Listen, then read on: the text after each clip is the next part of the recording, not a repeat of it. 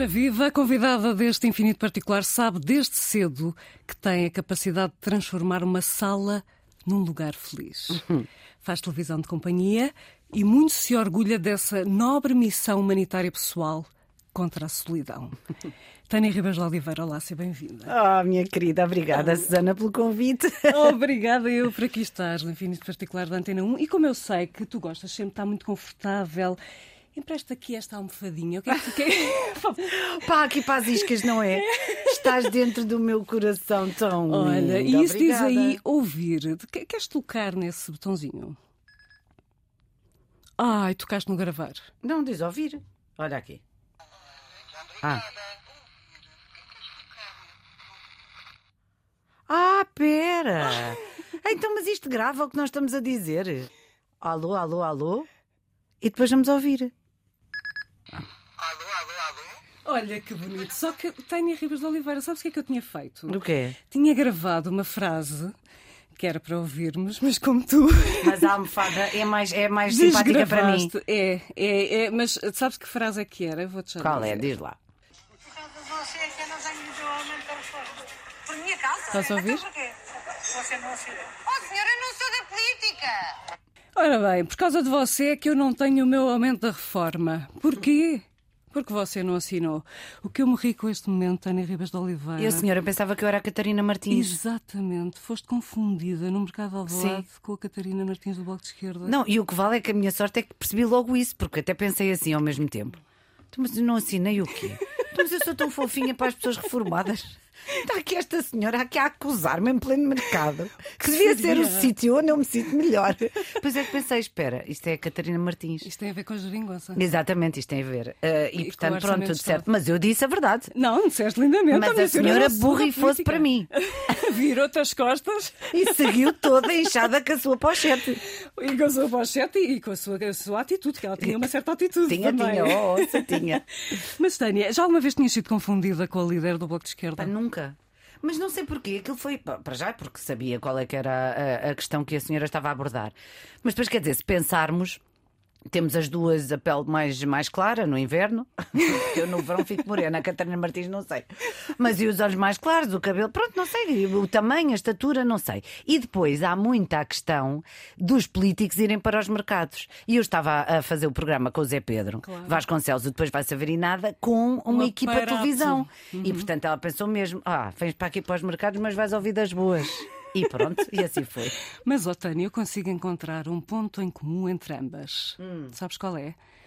O apoio que dão à luta dos professores. Ah, sim, claramente. És filha, neta, sobrinha, nora e mulher de professores. Certo. Portanto, esta exatamente. é uma causa que não podia ser-te mais cara. Sim, é muito, é, é- é muito cara e, e acho honestamente que de há uns anos a esta parte, independentemente dos motivos que levam os professores a fazer a greve que estão a fazer, e que eu apoio naturalmente, ah, porque eles é que sabem o que é estar na pele deles próprios, não é? Portanto, nós temos que apoiar.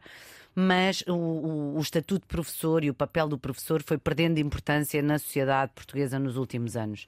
E comecei a perceber isso muito claramente da geração do meu avô e da minha avó, que eram professores, para a geração do meu pai, e depois posteriormente para as gerações mais novas. E tenho um bocadinho uma sensação de que em algumas escolas são os pais que acham que mandam na escola. E eu acho que está tudo errado. Muitas vezes os pais entram nas escolas, os meninos não se podem queixar. Eu não estou a dizer que todos os professores são bons, nem todos os professores são maus, nem todas as, todos os alunos têm razão ou que todos não a têm. Mas eu acho é que as, esco- as escolas, a partir do momento que nós deixamos lá os nossos filhos ah, e os vamos buscar ao final do dia, temos que confiar no lugar eh, onde estão. E eu sei de muitas, mas mesmo muitas histórias, não só pela minha profissão, mas pelo meu, pela minha vida eh, social. De pais que se sentem no direito de ir eh, às escolas, dizer e acontecer e sentir que mandam um bocadinho na política das escolas. Eu acho isso errado.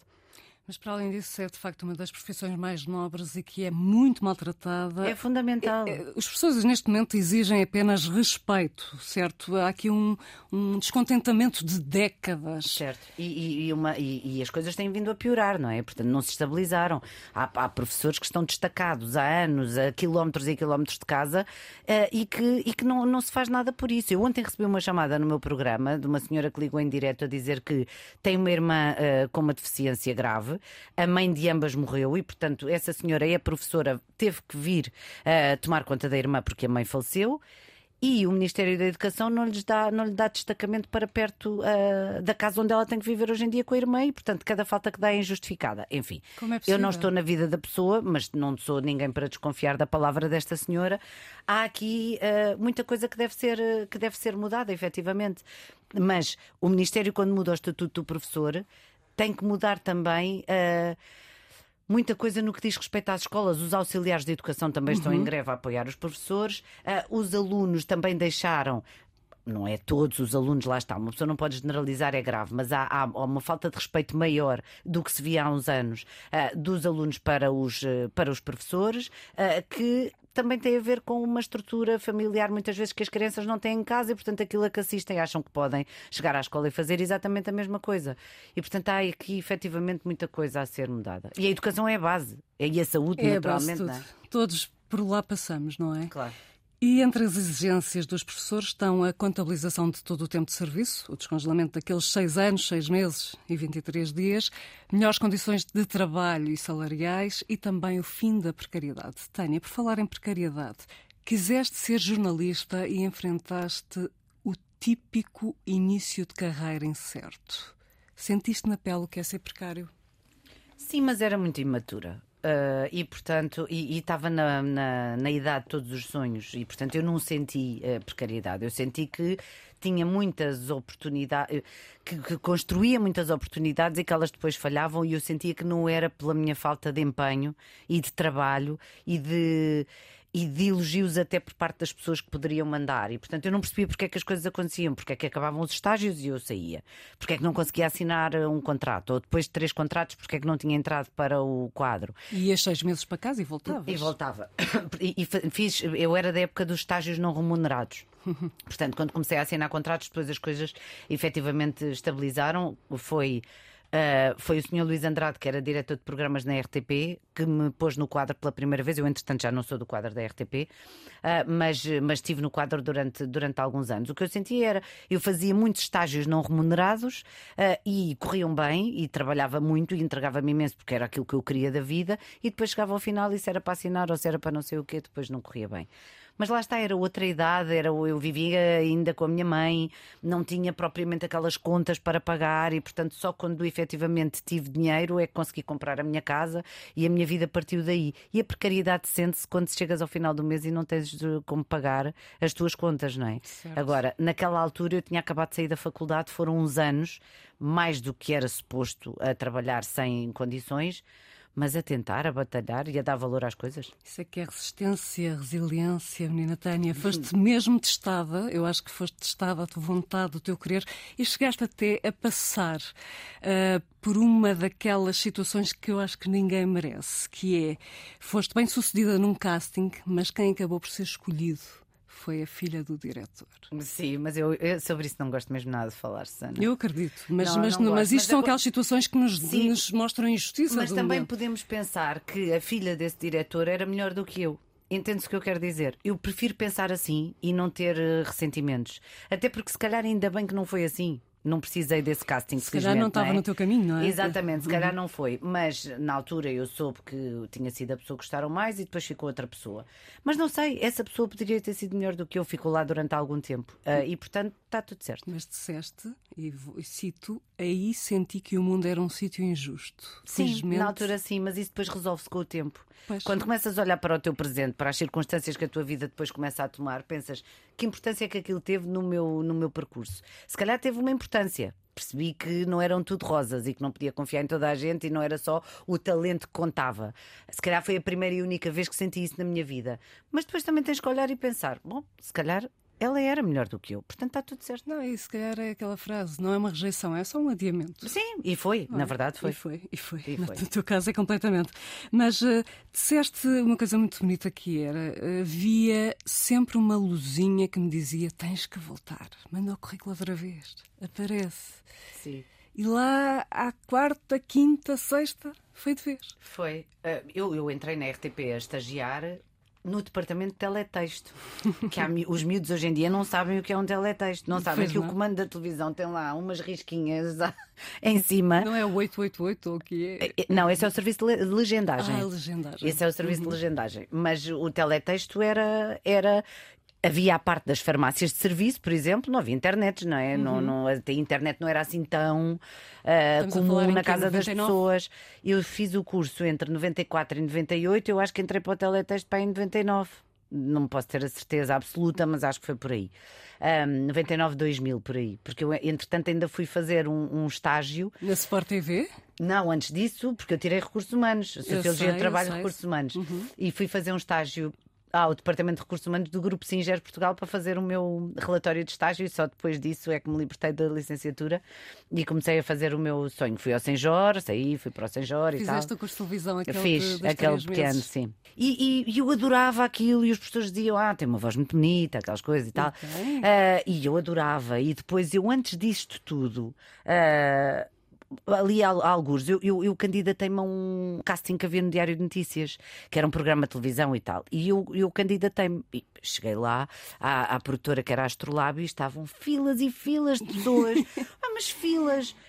E eu pensei, bem, eu não me vou embora, não, vou ficar aqui. Fiquei, fiquei uma seca, horas à espera, umas miúdas giríssimas, altas, todas giras e tal. E eu ali, ténis, de calças de canga e t-shirt. Mas com discurso imbatível. Pronto, e fiquei. Claro. E, eh, e fiquei. Claro. Fiquei eu e o Vasco Domingos. eh, e apresentámos um programa eh, chamado Aldeia Global, que era em direto. Nunca nenhum de nós tinha feito televisão e o programa era em direto. Todos os dias de uma escola diferente, antes da Praça da Alegria, que ainda era apresentada pelo Goxa e pela Sónia Araújo. Bem, Portanto, há anos. É claro que o projeto era, era muito ambicioso eh, e, portanto, não durou dois anos, durou dois meses. Depressa se percebeu que nem nós tínhamos Arcabouço. formação para fazer aquilo eh, e era preciso muito, era todos os dias numa escola diferente a andar pelo país. Portanto, nem todas as escolas tinham condições para nos receber, enfim, foi, foi complicado. E eu, eu, eu essa prova do, do Aldeia Global, eu fiquei a perceber, eu, eu não sei fazer isto, eu tenho que aprender. Eu não tenho a técnica, eu tenho que aprender a fazer isto. Mas eu em aprendendo, isto vai. Pronto, eu sempre acreditei Isto vai, naquilo, isto isto, eu vai. Eu, eu sabia que fazia aquilo bem e que era capaz. é, E lá está, acreditas no teu valor, não desistes dos teus sonhos. Eu acho que tens aqui qualidades de eh, atleta de alta competição e isso só pode vir desses teus 25 anos no Sporting. Sim, mas eu, atleta de alta competição foi o João. Mas eu fiz muitos anos de ginástica no Sporting, mas eu nunca fui de alta competição, era demonstração. Mas eu adorava aquilo, mas não era competição. E Hum. Mas, ainda bem. forma, o desporto. Não, e tinha muita disciplina, não é? Sim, Uhum. houve uma altura que fazia ginástica seis vezes por semana. Ah, entre ginástica e dança contemporânea era seis vezes por semana, portanto era, era efetivamente muito. Mas ah, não trocava aquilo por nada. Ou seja, tiveste que subir os degraus devagarinho, com esforço e mérito. Sabes o que é que isso custa e por isso é que adoras dar as boas-vindas aos recém-chegados à RTV. Eu adoro, de facto, sim. Eu, eu, eu sou muito maternal. E, e via-lhes o sonho no olhar também, Sim. não é? E é exatamente como eu Uhum. tinha. E portanto há muitos que, que, que ficaram para sempre no meu coração, muitos mesmo. Olha, uma delas trabalha comigo hoje em dia, que é a Inês Carranca, que é repórter do programa. Ah, e, e ela foi minha aluna e eu olhava para ela e pensei- eu chamo-lhe muitas vezes a minha mini-mi, porque era eu olho para ela e vejo aquela alegria, aquela vontade de fazer diferente, tal como o Tiago Góes Ferreira. E agora são repórteres da nossa tarde. Gosto muito deles e quis muito que eles ficassem comigo. Portanto, és a madrinha. Sim, sou. Mas hum, o mundo, Hum? nós também entendemos isso ao longo da vida, o mundo está sempre a dar voltas. É assim a vida, ou em inglês, that's life. Ai, tão bom. Ah, pois é, a deixa é perfeita para ouvirmos ah, o primeiro disco pedido de Tânia Ribas de Oliveira, Frank Sinatra, pois não fazes por menos, não é? Claro. Com That's Life. Vamos ouvir. Vamos.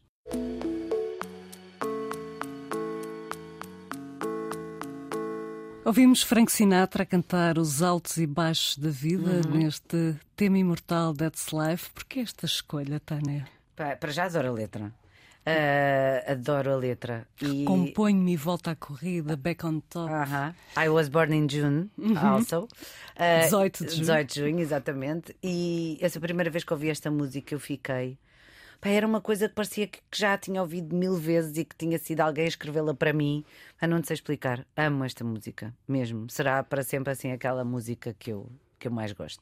Às vezes passo séculos sem ouvir, nem me lembro que a tenho no telemóvel e no, no carro, naquelas coisas das colunas e não sei o que mais porque já não há CDs. Não tenho, não tenho onde os tocar. Há CDs, não tenho onde os tocar. Tenho de comprar qualquer coisa. Estou comprar um carro antigo. Pá, sim, sei lá, uma porcaria qualquer para poder ouvir os meus CDs, porque não, não é a mesma coisa. Também adoro. Exato. Mas, mas depois dá na rádio e eu começo a ouvir aquele primeiro. Bem, ponho logo alto e. Silêncio absoluto. É, é a minha banda sonora. Sim. A música então serve muitas vezes de gatilho para nos motivar, para nos pôr bem dispostos e para nos transportar a determinados momentos-chave da nossa vida. Mafalda Veiga e João Pedro Paes faz-te lembrar o quê, Tânia? Olha, por acaso, por acaso faz-me lembrar uma capa de um CD. Pois faz. um pedido Ai, de namoro? Exatamente. Era, foi a capa do CD que o João utilizou para. Porque eu acho que tinha lá em casa para, para me pedir oficialmente em namoro. Nós já namorávamos há muito tempo, sim. Já era lado a lado, acho que chamava-se lado a lado, e ele punha lá um sim e um não para eu pôr uma cruzinha como, como as crianças. E para além de ter colocado uma fotografia tua e, e dele em cima das carinhas do, do João Pedro Paes e da Mafalda Veiga, embaixo havia uma pergunta. Era queres namorar comigo? É melhor que isso. Uh, para sempre. Para sempre. Queres? Ai, só para sempre queres. Ah, pá. Isto não é lindo. Tão romântico, tão lindo. É raríssimo, mas, mas quando é, é. É para dizer gagagagato. Gagagagato. Mas estás a ver, eu disse sim. Uh, e pronto, uh, são 18 anos de namoro, é muito tempo.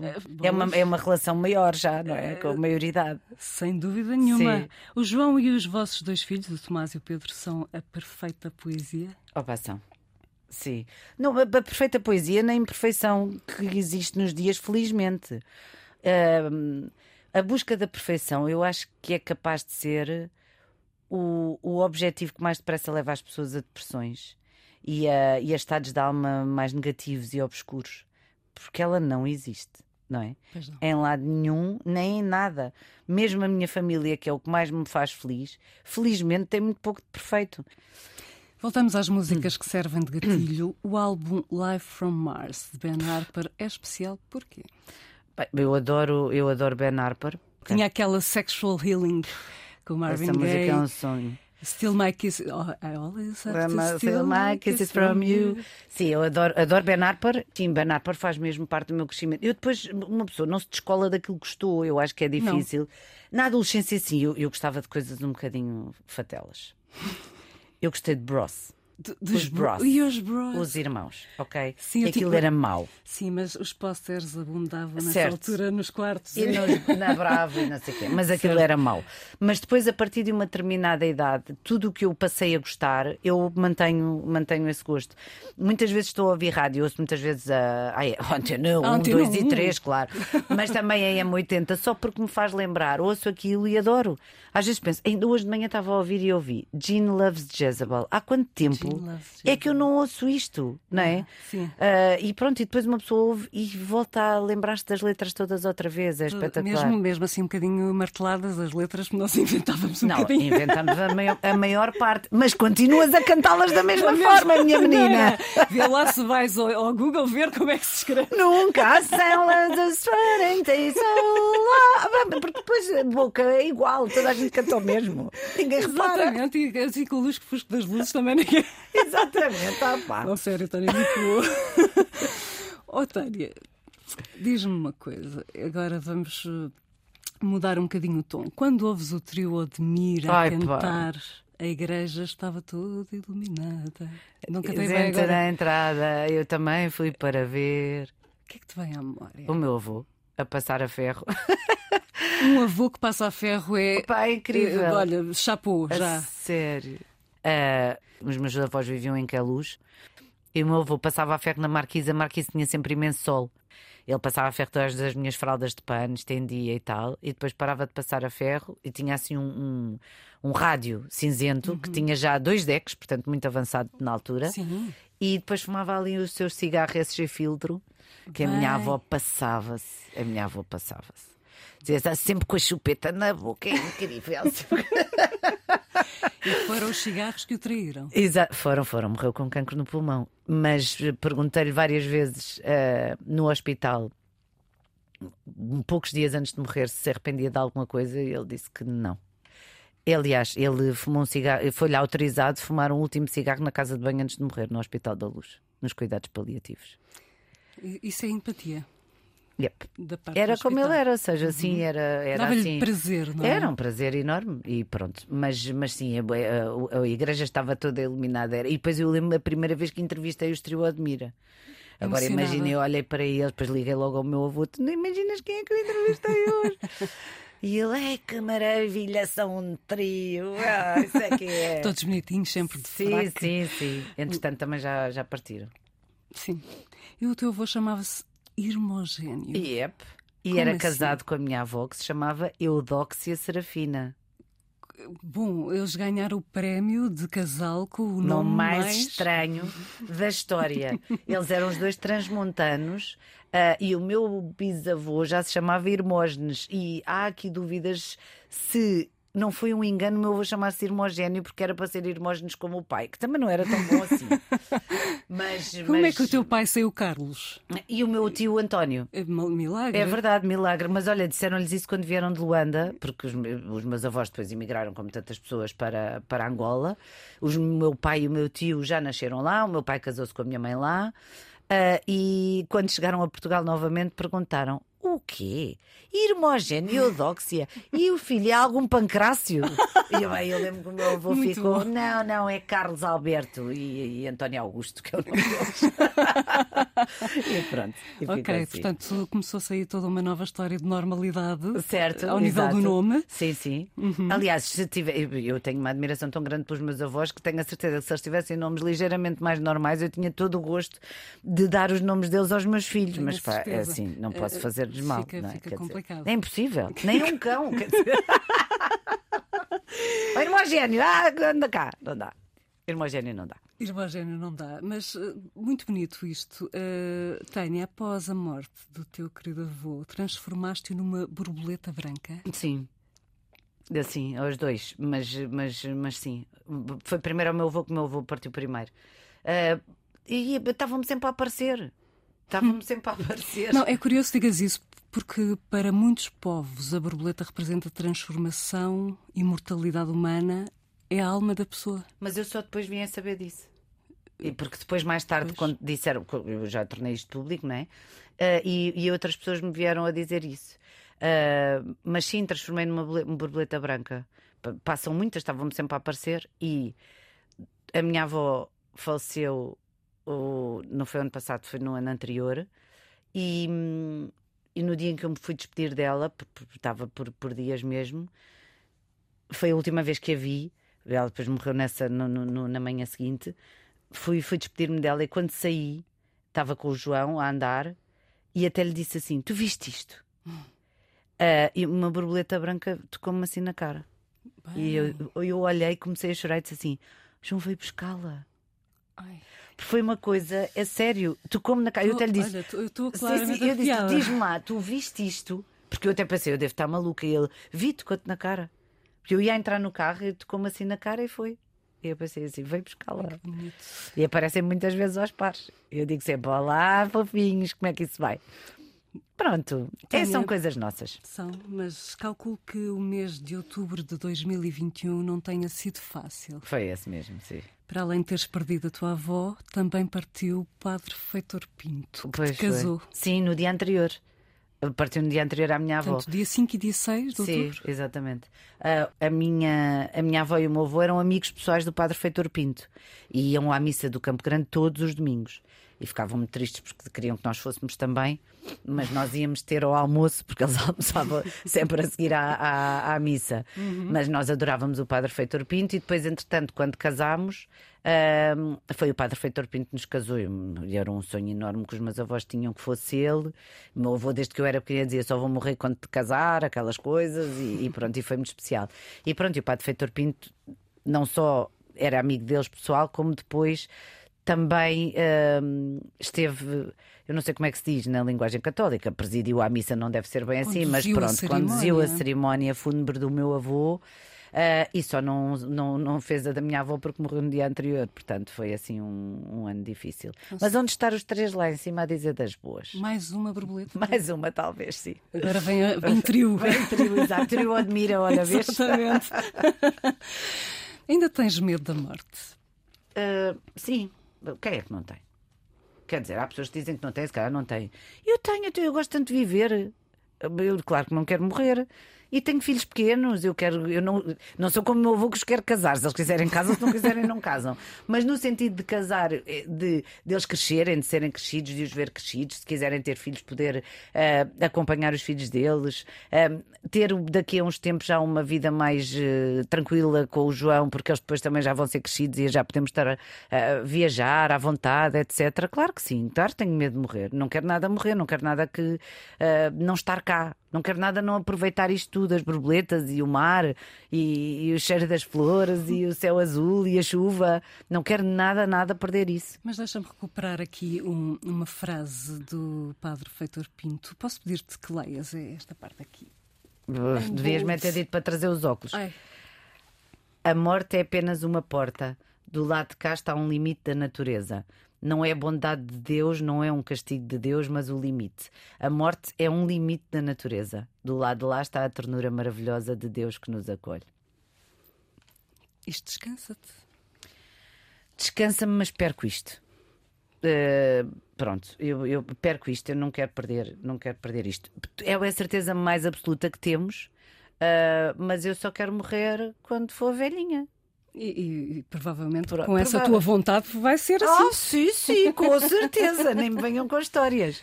Mas sim, conforta-me, claro. Mas nem todos podemos ter uh, a serenidade e a força daquela senhora que tu nunca esquecerás, que perdeu a família toda num acidente, mas que ainda assim fazia um exercício de, de ver, ou seja, perdeu filhos, não foi? Perdeu o marido, três filhos, a mãe e os filhos no mesmo acidente. Ela foi a única sobrevivente desse acidente. E, e essa mulher conseguiu fazer o quê?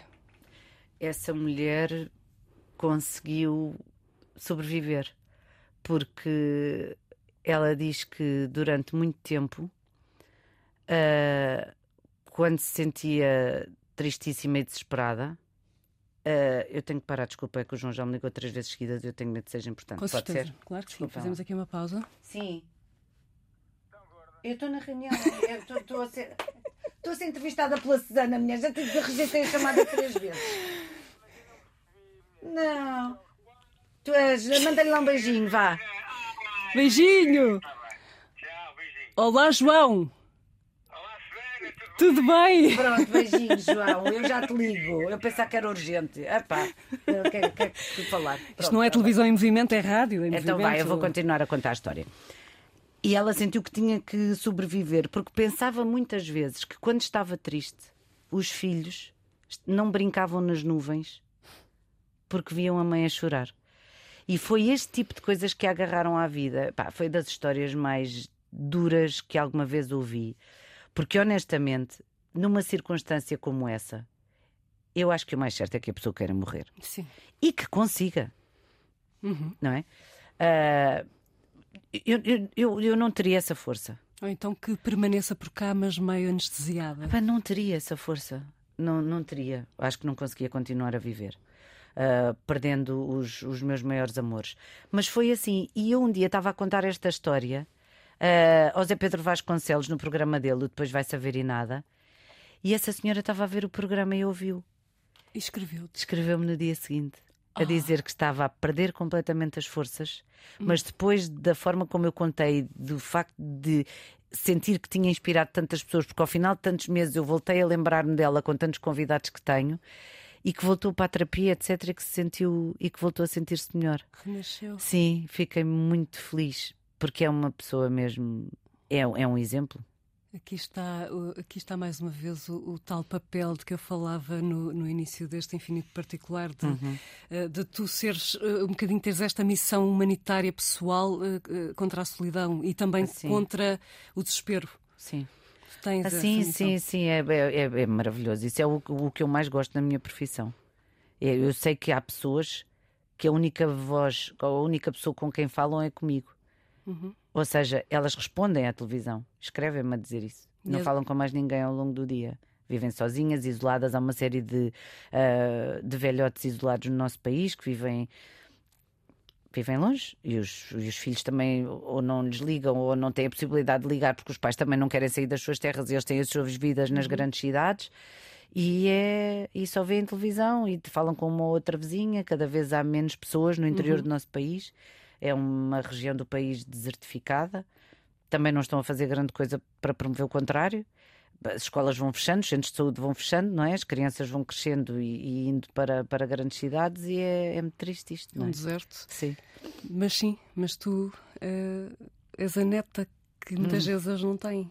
Sim, eu acho que é um processo de identificação grande comigo. Eu acho que as pessoas pensam facilmente que eu poderia ser sua filha, ou sua vizinha, ou a, ou a namorada do seu filho, ou, ou, ou sua neta, ou, ou- a miúda que vai ali todos os dias ao, ao café. Eu acho que há esse processo de identificação. Ainda agora, antes de vir para aqui para o teu programa, fui ao talho e estava lá uma senhora toda honrada que fez com 84 anos Que e que bem. tinha caído em janeiro e que toda a gente achava que nunca mais se levantava, porque as pessoas com a minha idade, quando caem, nunca mais se levantam. E aí está ela. E eu estou aqui e passei vários meses a vê-la todos os dias na televisão e só me fazia rir muito e doía-me o cóccix.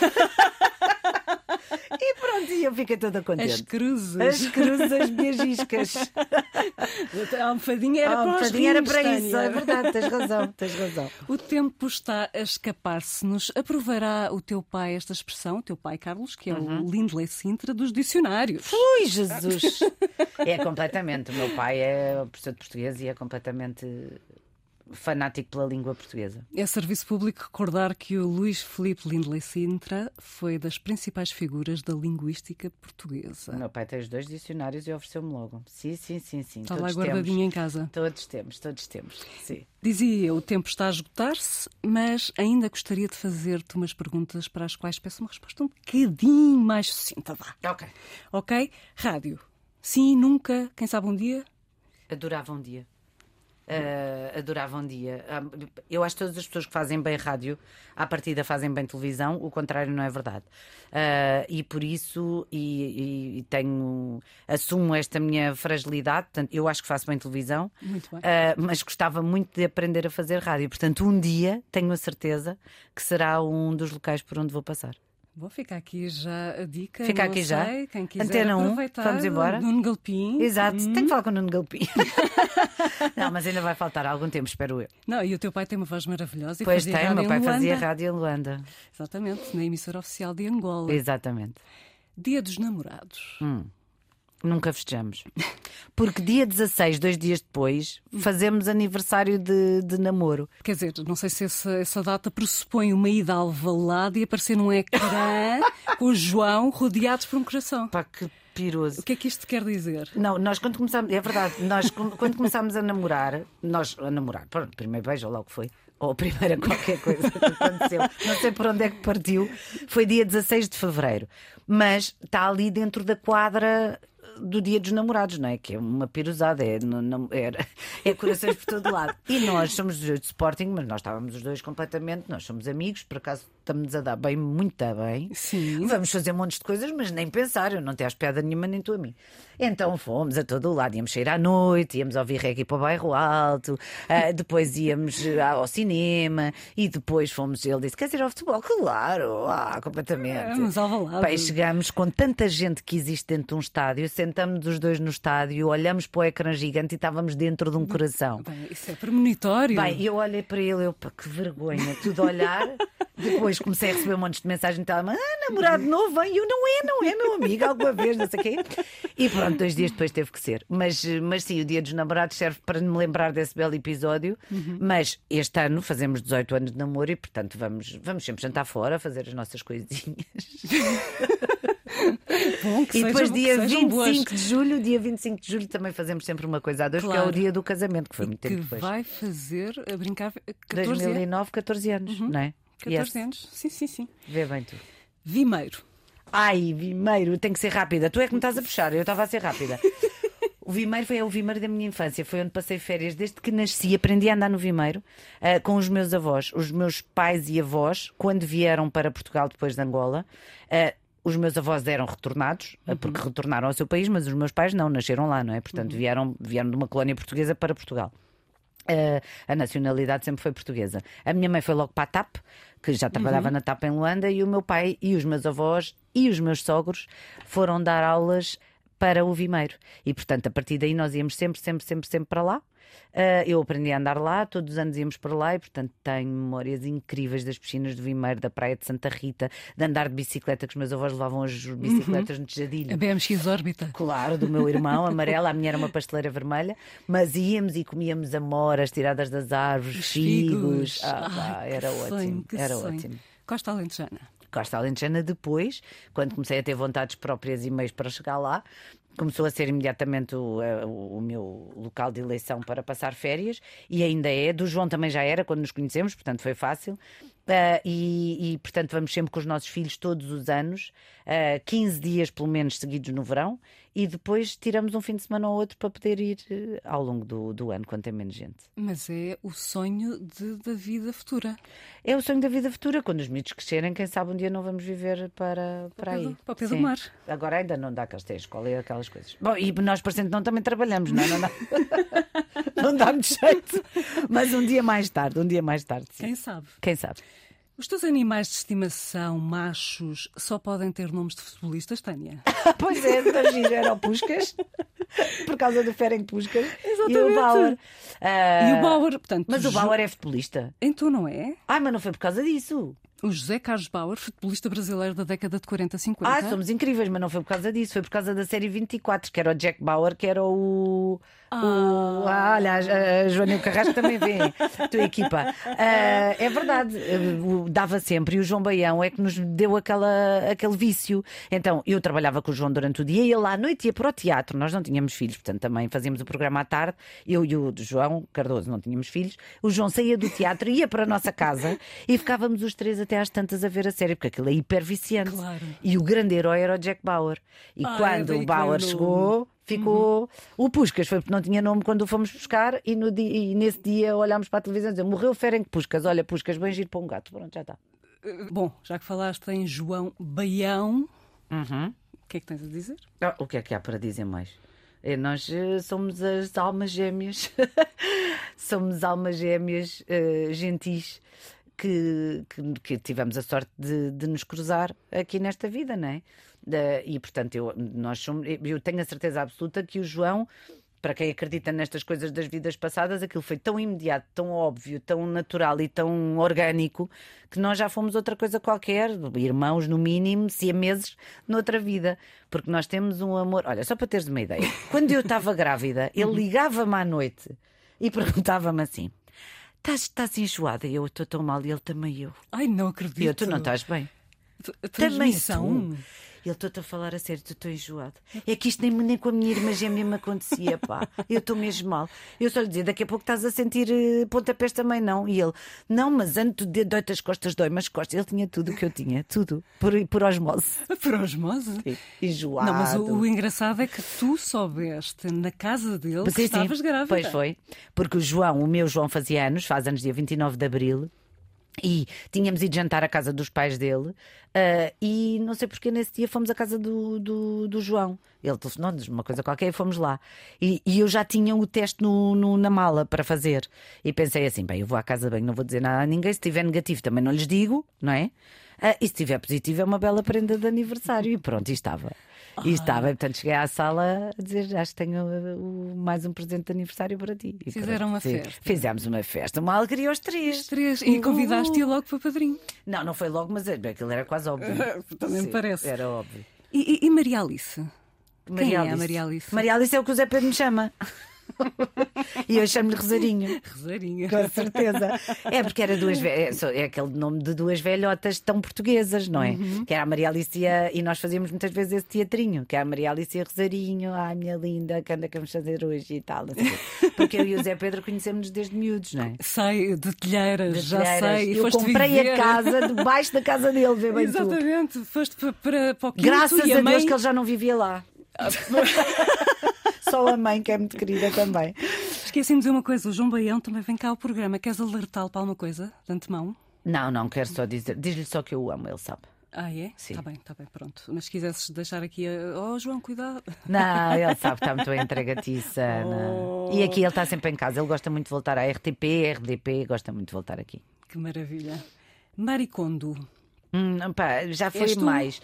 Não, não, não é tanto, nem pensar. És Até, a até rainha ela. da organização? Não, sim, eu gosto, eu sou muito organizada, é verdade, mas eu não sou rainha da organização. Eu não faço a cena das cores.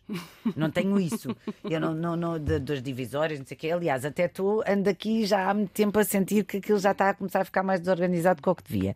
Eu sou organizada, mas a minha casa não é um museu. Tem duas crianças e um cão, não é? Portanto, é o que é. A Mel. A Mel, eh, mas, eh, mas sou organizada. Eu acho que as casas têm que ser o reflexo, são o reflexo da cabeça das pessoas. Eh, tu- disseste, se a minha casa não estiver organi- organizada, É porque eu também não estou. a minha cabeça também não Sim, está. sim, é verdade. É o que dizem precisamente os psicólogos. Estás a ver? É verdade, é. Pronto, eu, eu- eu- devia ter sido. Tu, tu tens, é, de lá está. Devia ter ido para aí. É sociologia, psicologia. É, é pessoas, é pessoas. Uhum. Mas sim, por exemplo, no outro dia pus uma fotografia do meu filho a estudar no quarto, numa rede social. Estava lá. E houve várias pessoas a comentar: bem, o, quarto do meu filho não é Instagramável, é impossível estar tão arrumado. E eu só penso: mas como é que uma criança consegue estudar num quarto com coisas pelo chão? Brinquedo. Não, e que tudo, o tudo lhe desvia a atenção. Claro. É assim, eles brincam, está tudo certo. Pessoal, vamos estudar. Daqui a meia hora volto. Arrumam tudo nos sítios, sentam-se e vai estudar. Claro. Ou seja, há espaço para tudo, há tempo para tudo, mas não consigo conceber que alguém, por exemplo, se vá deitar com a cozinha desarrumada para ir. É impossível. o quê? Com a louça na cozinha espalhada por todo lado ou em cima da mesa. E as camas feitas de manhã? Não sais de casa assim? Nunca. Pois. Claro. Claro. Areja a casa tudo. toda, areja a casa toda. E as... Porque o conceito é, mas para que se daqui a bocado vamos de- de- de- deitar outra vez? Não. Então, e, e para que é que tu vais tomar banho se tu vais sujar outra vez? Quer dizer, o o- a, coisa da vida não é esta. não, é, não é esta. Mas o que eu acho graça é que tu até as almofadas do teu programa a, Nossa Tarde, tu arrumas. Sim, é verdade. É assim, agora o, o Zebinho, o Pedro, o Ricardo também já sabem que eu sou muito chata com isso e, portanto, eles, eles também fazem isso. Mas se alguém se levanta, o convidado a seguir tem o direito de sentar nas almofadas arrumadas, sim. Estás a ver? É verdade, eu gosto. Maior sonho. O maior sonho é, é ter saúde durante muitos anos para poder ver os meus filhos crescer, viajar muito, continuar a fazer de pequenos momentos grandes momentos. Ainda tens milhas da TAP da tua mãe? Acho que não. Acho que não. Já não usufruís? Não, não, agora já pago como os outros. Oh, Como toda a gente. Pois a minha mãe trabalhar na TAP foi uma grande ajuda na altura para podermos conhecer o mundo, não é? Claro. Quando os meus amigos iam para o Algarve nas férias da Páscoa, nós íamos ao Brasil. Brasil. Íamos. depois trazias eh, os biquínis. Exato, ia para a Venezuela, ia para vários sítios, portanto, sim, tivesse a sorte, Muito tivesse bom. Hum. a sorte, é verdade. Mas pronto, depois, entretanto, a minha mãe já se reformou há bastante tempo. Mas, mas nessa altura era muito bom, viajámos muito. Mas continuar eh, a fazer eh, a nossa tarde é um sonho? É. É um sonho que tenho a possibilidade de concretizar todos os dias. E tenho consciência dele, porque eh, muitas vezes tu só tens noção do quanto quanto és feliz quando já não és, foste. Ah, ou seja, quando Sei. acaba é que pensas assim, puxa, eu estava tão bem, eu fazia coisas tão boas, eu trabalhava numa coisa boa, numa empresa porreira, eu conhecia pessoas diferentes todos os dias e, e não, não dava valor. Exatamente, e reclamava. Sim, o João Baião dizia-me isso muitas vezes. Quando nós trabalhávamos juntos, às vezes eu pensava, "Ai, estou tão cansada. E ele dizia assim: cansada de quê? Sabes quantas pessoas gostavam de estar no teu lugar? Ele dizia-me isto imensas vezes. Wake up call, não é? Sim. E eu pensava, pronto, é verdade, ele tem razão. E pronto, é óbvio que estou cansada na mesma, eu não tenho a energia dele, ninguém tem. Não, Mas já não me queixo. certo. Já não me queixo. Mas disseste, tenho medo que um dia isto acabe. Estamos todos na mão da escolha de alguém. Sim, estamos. E é verdade. Estamos, Estamos, é- todos na mão da escolha de é alguém. altamente Sim, imprevisível. Certo? Quer dizer, agora estou na mão do meu contrato. Quem me mandar para a rua vai ter que pagar. Tenho um contrato assinado. Mas imagina que a pessoa que vem a seguir não é o José Fragoso e pensa: pá, esta vida já está há demasiado tempo a fazer daytime, quer inovar, quer pôr pessoas diferentes. Estás na mão dessa pessoa. Uhum. E essa pessoa tem todo o direito a não- achar que já chega. Pronto, detenha. E pôr aqui outra pessoa qualquer. Portanto, sim, efetivamente estás na mão da escolha, nas, da- das escolhas de alguém. Mas tu não tens medo. Eu não isso- tenho medo. Isso é incrível. Eu não tenho medo. Tómbola redonda. Hum. Diz-te alguma coisa? Não. É suposto. O que é isso? é essa tómbola redonda que trazes. Aqui está ela, é o ritual do nosso programa. Aham. E eu, Tânia Ribas de Oliveira, vou pedir-te, por favor, para escolheres um papelinho aleatoriamente. Se quiseres mistura, se quiseres tira direto. Pronto, já tira. Já percebi que não tiraste encarnado. Não, não foi por acaso. É o melhor, eu gosto dessa cor, mas o meu clube é o Sporting. É para ler? É para ler, se faz favor. Nunca é tarde para seres quem poderias ter sido. George Eliot. Nunca é tarde para seres quem poderias ter sido. Eh, Isto a mim não se aplica, mas é uma boa mensagem para algumas pessoas que acham que é tarde demais para concretizar os seus, os seus sonhos Sim, tu foste e aquilo que gostavam aquilo de fazer. fizeste. Sim, Então vamos tirar outra. Isto é inédito. Nunca Vou tirar um vermelho. Agora sim. já pediste? Viver é a coisa mais rara do mundo. A maior parte das pessoas apenas existe. Oscar Wilde. Isto é verdade. Isto sim. Isto é verdade.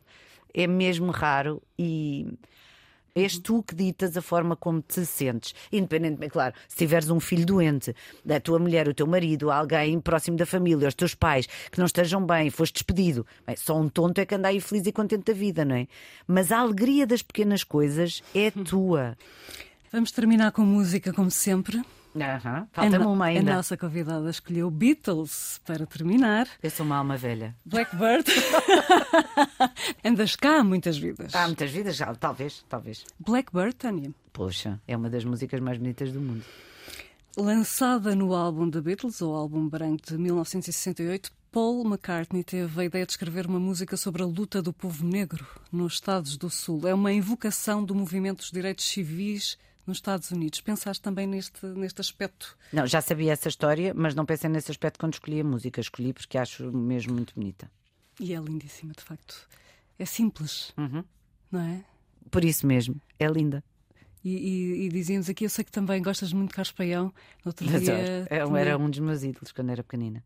Tivemos cá o, o- o nosso querido António Sala, que, que era muito amigo de. Carpeião e dizia, citava Carpeião que dizia o difícil é fazer fácil. Claro, exatamente. Parecer, parece fácil, não é? Quando, quando as coisas parecem fáceis, estão perfeitas. Pois. Mas só quem as faz é que sabe o quão difícil foi. Muito difícil. Antes da música final, a ficha técnica, este infinito particular contou com a Joana Jorge na produção, no som João Carrasco, autoria e edição Susana Bento Ramos. Muito obrigada, Tânia Ribas de Obrigada. Oliveira. Confirma se tens um lado solar, um dom saltitão, nas tuas próprias palavras, que te permite ver sempre alegria nas pequenas coisas. Graças a Deus. Posso pedir-te um favor para gravares aí uma frase pequenina na almofada, uma coisa assim, Hum. eh, tipo curtinha, mas solar para dar ânimo quando, quando, eu, quando for preciso. Ah, então, pera lá. Espera aí. É aqui no gravar. Quais são as pequenas coisas que te fazem feliz? Vai fazer uma delas. Lindo. Pois é, Tânia. É só para lhe dizer que, meu Deus, foi um gosto. Meu Deus, foi outro gosto. Volte sempre. Esta é a nossa casa. Obrigada também a si por ter estado desse lado connosco. Até ao próximo domingo às 11. Tenha uma ótima semana.